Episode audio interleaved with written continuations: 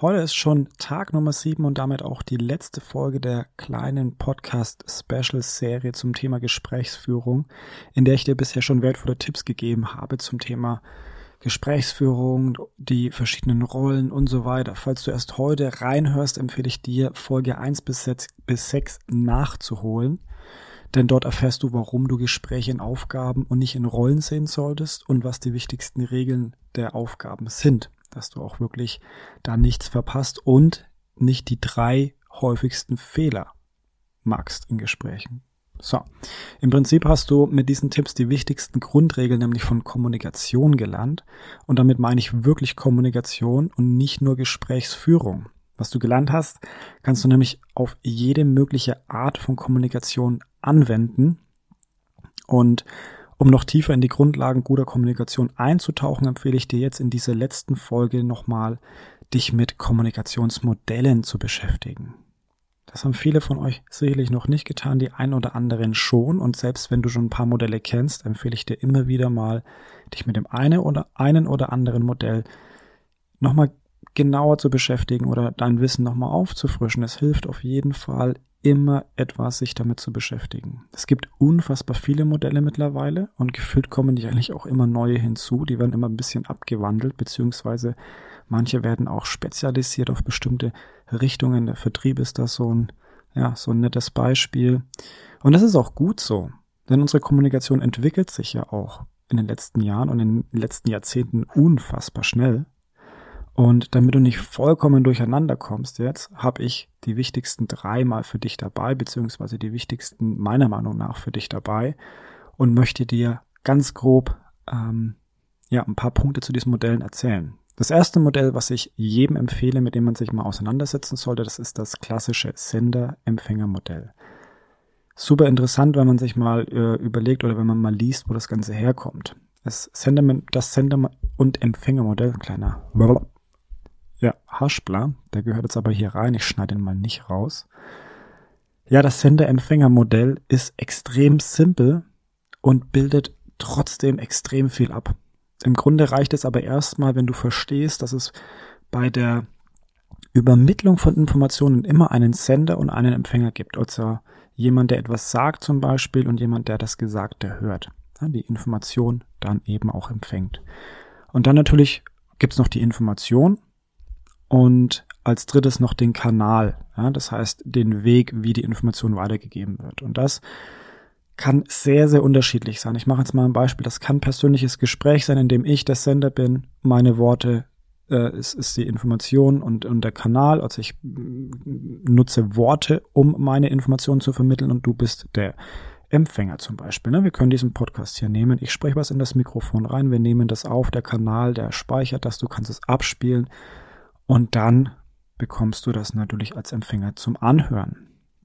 Es geht aber auch anders. Es gibt zum Beispiel auch Telefonat als Beispiel. Du kannst auch einen Brief schreiben. Dann ist natürlich der Brief das Medium und die Sprache, in der du schreibst, dann auch noch deine Handschrift und so weiter. Da kannst du, kannst du kreieren, was du möchtest. Die E-Mails, WhatsApp-Nachrichten und so weiter. Das sind alles extrem gute Beispiele, an denen du dir Kommunikation nochmal verdeutlichen kannst und auch dieses Sender-Empfänger-Modell üben kannst.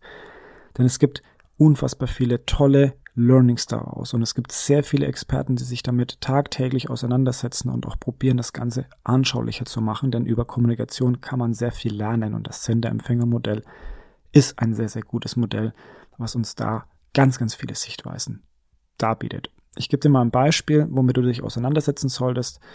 Ähm, wir schreiben immer häufiger in unserer Gesellschaft, das heißt, wir schreiben WhatsApp-Nachrichten ähm, oder E-Mails und tauschen uns immer weniger mit dem Telefon im direkten 1 zu 1 Gespräch vielleicht auch aus. Und das birgt ganz viele Risiken. Stell dir einfach mal vor, ne, ich mache ein Beispiel. Ich, ich bin Mensch, der, der versteht tatsächlich Smileys nicht. Also ich verstehe einen, einen, einen grinsenden Smiley, aber ich verstehe häufig schon wieder diesen Smiley nicht, der, der grinst und gleichzeitig auch diese Tränen äh, rausschießen aus den Augen. Also ich weiß manchmal nicht, ob ich da ausgelacht werde oder ob es einfach so lustig ist, dass man, dass man, mm, dass man Tränen lacht und so weiter. Ich, es gibt für mich zu viele Interpretationsmöglichkeiten, weshalb ich diesen Smiley einfach nicht verstehe. Und wenn jetzt jemand mit mir zum Beispiel schreibt und diesen Smiley verwendet, dann bin ich sehr häufig irritiert weil ich nicht weiß, wie ich die Nachricht davor oder danach interpretieren soll. Weil so ein Smiley natürlich viele Möglichkeiten des, der, der Interpretation bietet. Und genau das verdeutlicht zum Beispiel das Sender-Empfänger-Modell, indem man sich Gedanken macht, was, wenn ich jetzt diesen Smiley schicke, hat der andere ein Verständnis davon, was dieser Smiley bedeutet oder habe ich und der andere die, das gleiche Verständnis von der Bedeutung dieses Smileys. Äh, ein anderes Beispiel ist zum Beispiel, wir sprechen jetzt halt hier Deutsch ähm, und ich könnte jetzt halt hier Fachbegriffe, Fremdwörter, wie auch immer verwenden, die dir vielleicht nichts sagen. Aber das Problem ist dann, dass die Information ja auch nicht bei dir ankommt. Also wenn ich möchte, dass eine Information bei dir ankommt, dann sollte ich möglichst auch den gleichen Wortschatz verwenden, so dass du auch verstehst, was ich sage. Wenn ich jetzt zum Beispiel hier Spanisch, Französisch oder was auch immer für eine Sprache spreche und du sprichst die Sprache nicht, dann ist es genau die gleiche Wirkung. Du kannst die Information einfach nicht aufnehmen, nicht entschlüsseln und dann eben auch nicht verwenden. Und das ist eins der wichtigen Learnings, dass man potenzielle Fehlerquellen identifiziert. So, bevor wir uns hier verquatschen, gehen wir noch in die zwei anderen Modelle. Das nächste sind die fünf Axiome der Kommunikationstheorie von Paul Watzlawick. Paul Watzlawick ist ein oder war ein österreichischer Kommunikationswissenschaftler, der diese fünf Axiome aufgestellt hat, die auch unfassbar wertvoll sind. Ich gebe die wirklich sehr vielen Leuten an die Hand und wir diskutieren die durch. Ich erkläre die nochmal, weil da wirklich in ganz, ganz prägnanten, kurzen Sätzen so viel Inhalt und Wissen mitkommt, das ist wirklich unfassbar. Ich habe dazu eine extra Folge aufgenommen, das ist Folge Nummer 27 in dem Podcast, wo wir ein bisschen mehr auf diese fünf Axiome eingehen. Du kennst wahrscheinlich eines der Axiome, das heißt, du kannst nicht nicht kommunizieren. Das wird unfassbar oft verwendet und absolut auch zu Recht. Aber es ist einfach zu wenig Zeit hier, um jetzt auf alle Axiome ausreichend einzugehen. Ich empfehle dir daher schau dir oder hör dir Folge Nummer 27 zwei, dreimal an, bis du es wirklich verstanden hast. Und vielleicht liest du dir auch den ein oder anderen Artikel mal zu diesen fünf Axiomen durch. Auf jeden Fall ist es das wert.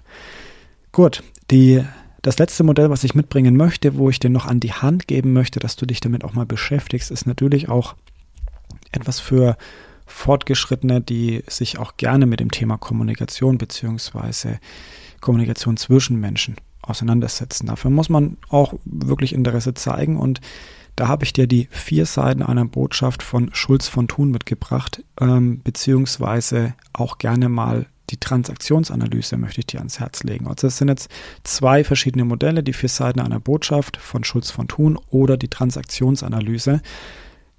Beide Modelle sind ja, sind wirklich tiefgreifend. Also nichts für Anfänger, sondern du solltest dich da wirklich mit Kommunikation beschäftigen. Du solltest probieren, nicht in diese Thematiken reinzudenken. Und sie sind immer etwas, wo wir an uns arbeiten können. Also wie kommuniziere ich erstmal? Das ist ganz, ganz wichtig. Wie kann ich mich analysieren? Bei der Transaktionsanalyse geht es zum Beispiel um das Erwachsenen-Ich, das Eltern-Ich und das kindliche Ich in mir. Ja, da, da, da geht es wirklich sehr, sehr stark erstmal um unsere eigene Kommunikation und dann natürlich auch um die Wahrnehmung bei anderen.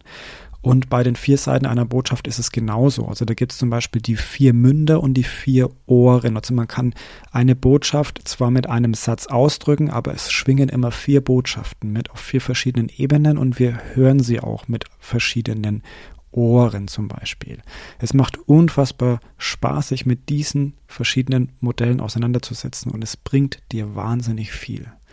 So, wenn du diese kleine Serie gemocht hast und wenn du daraus etwas lernen konntest, dann hoffe ich, dass du die Folgen auch anderen empfiehlst oder auch in Instagram oder Facebook mal teilst. Denn je mehr Leute davon wissen, desto leichter wird uns Kommunikation fallen. Davon bin ich überzeugt.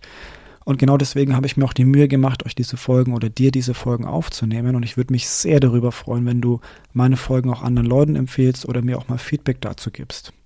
Ja, das war's erstmal mit dieser kleinen, aber feinen Serie. Ich hoffe, es hat dir gefallen und wir hören uns dann wieder in eine der nächsten Folgen. Ich wünsche dir viel Spaß beim Reinhören und freue mich, dich dann bei der nächsten Folge auch wieder dabei zu haben. Mach's gut. Ciao.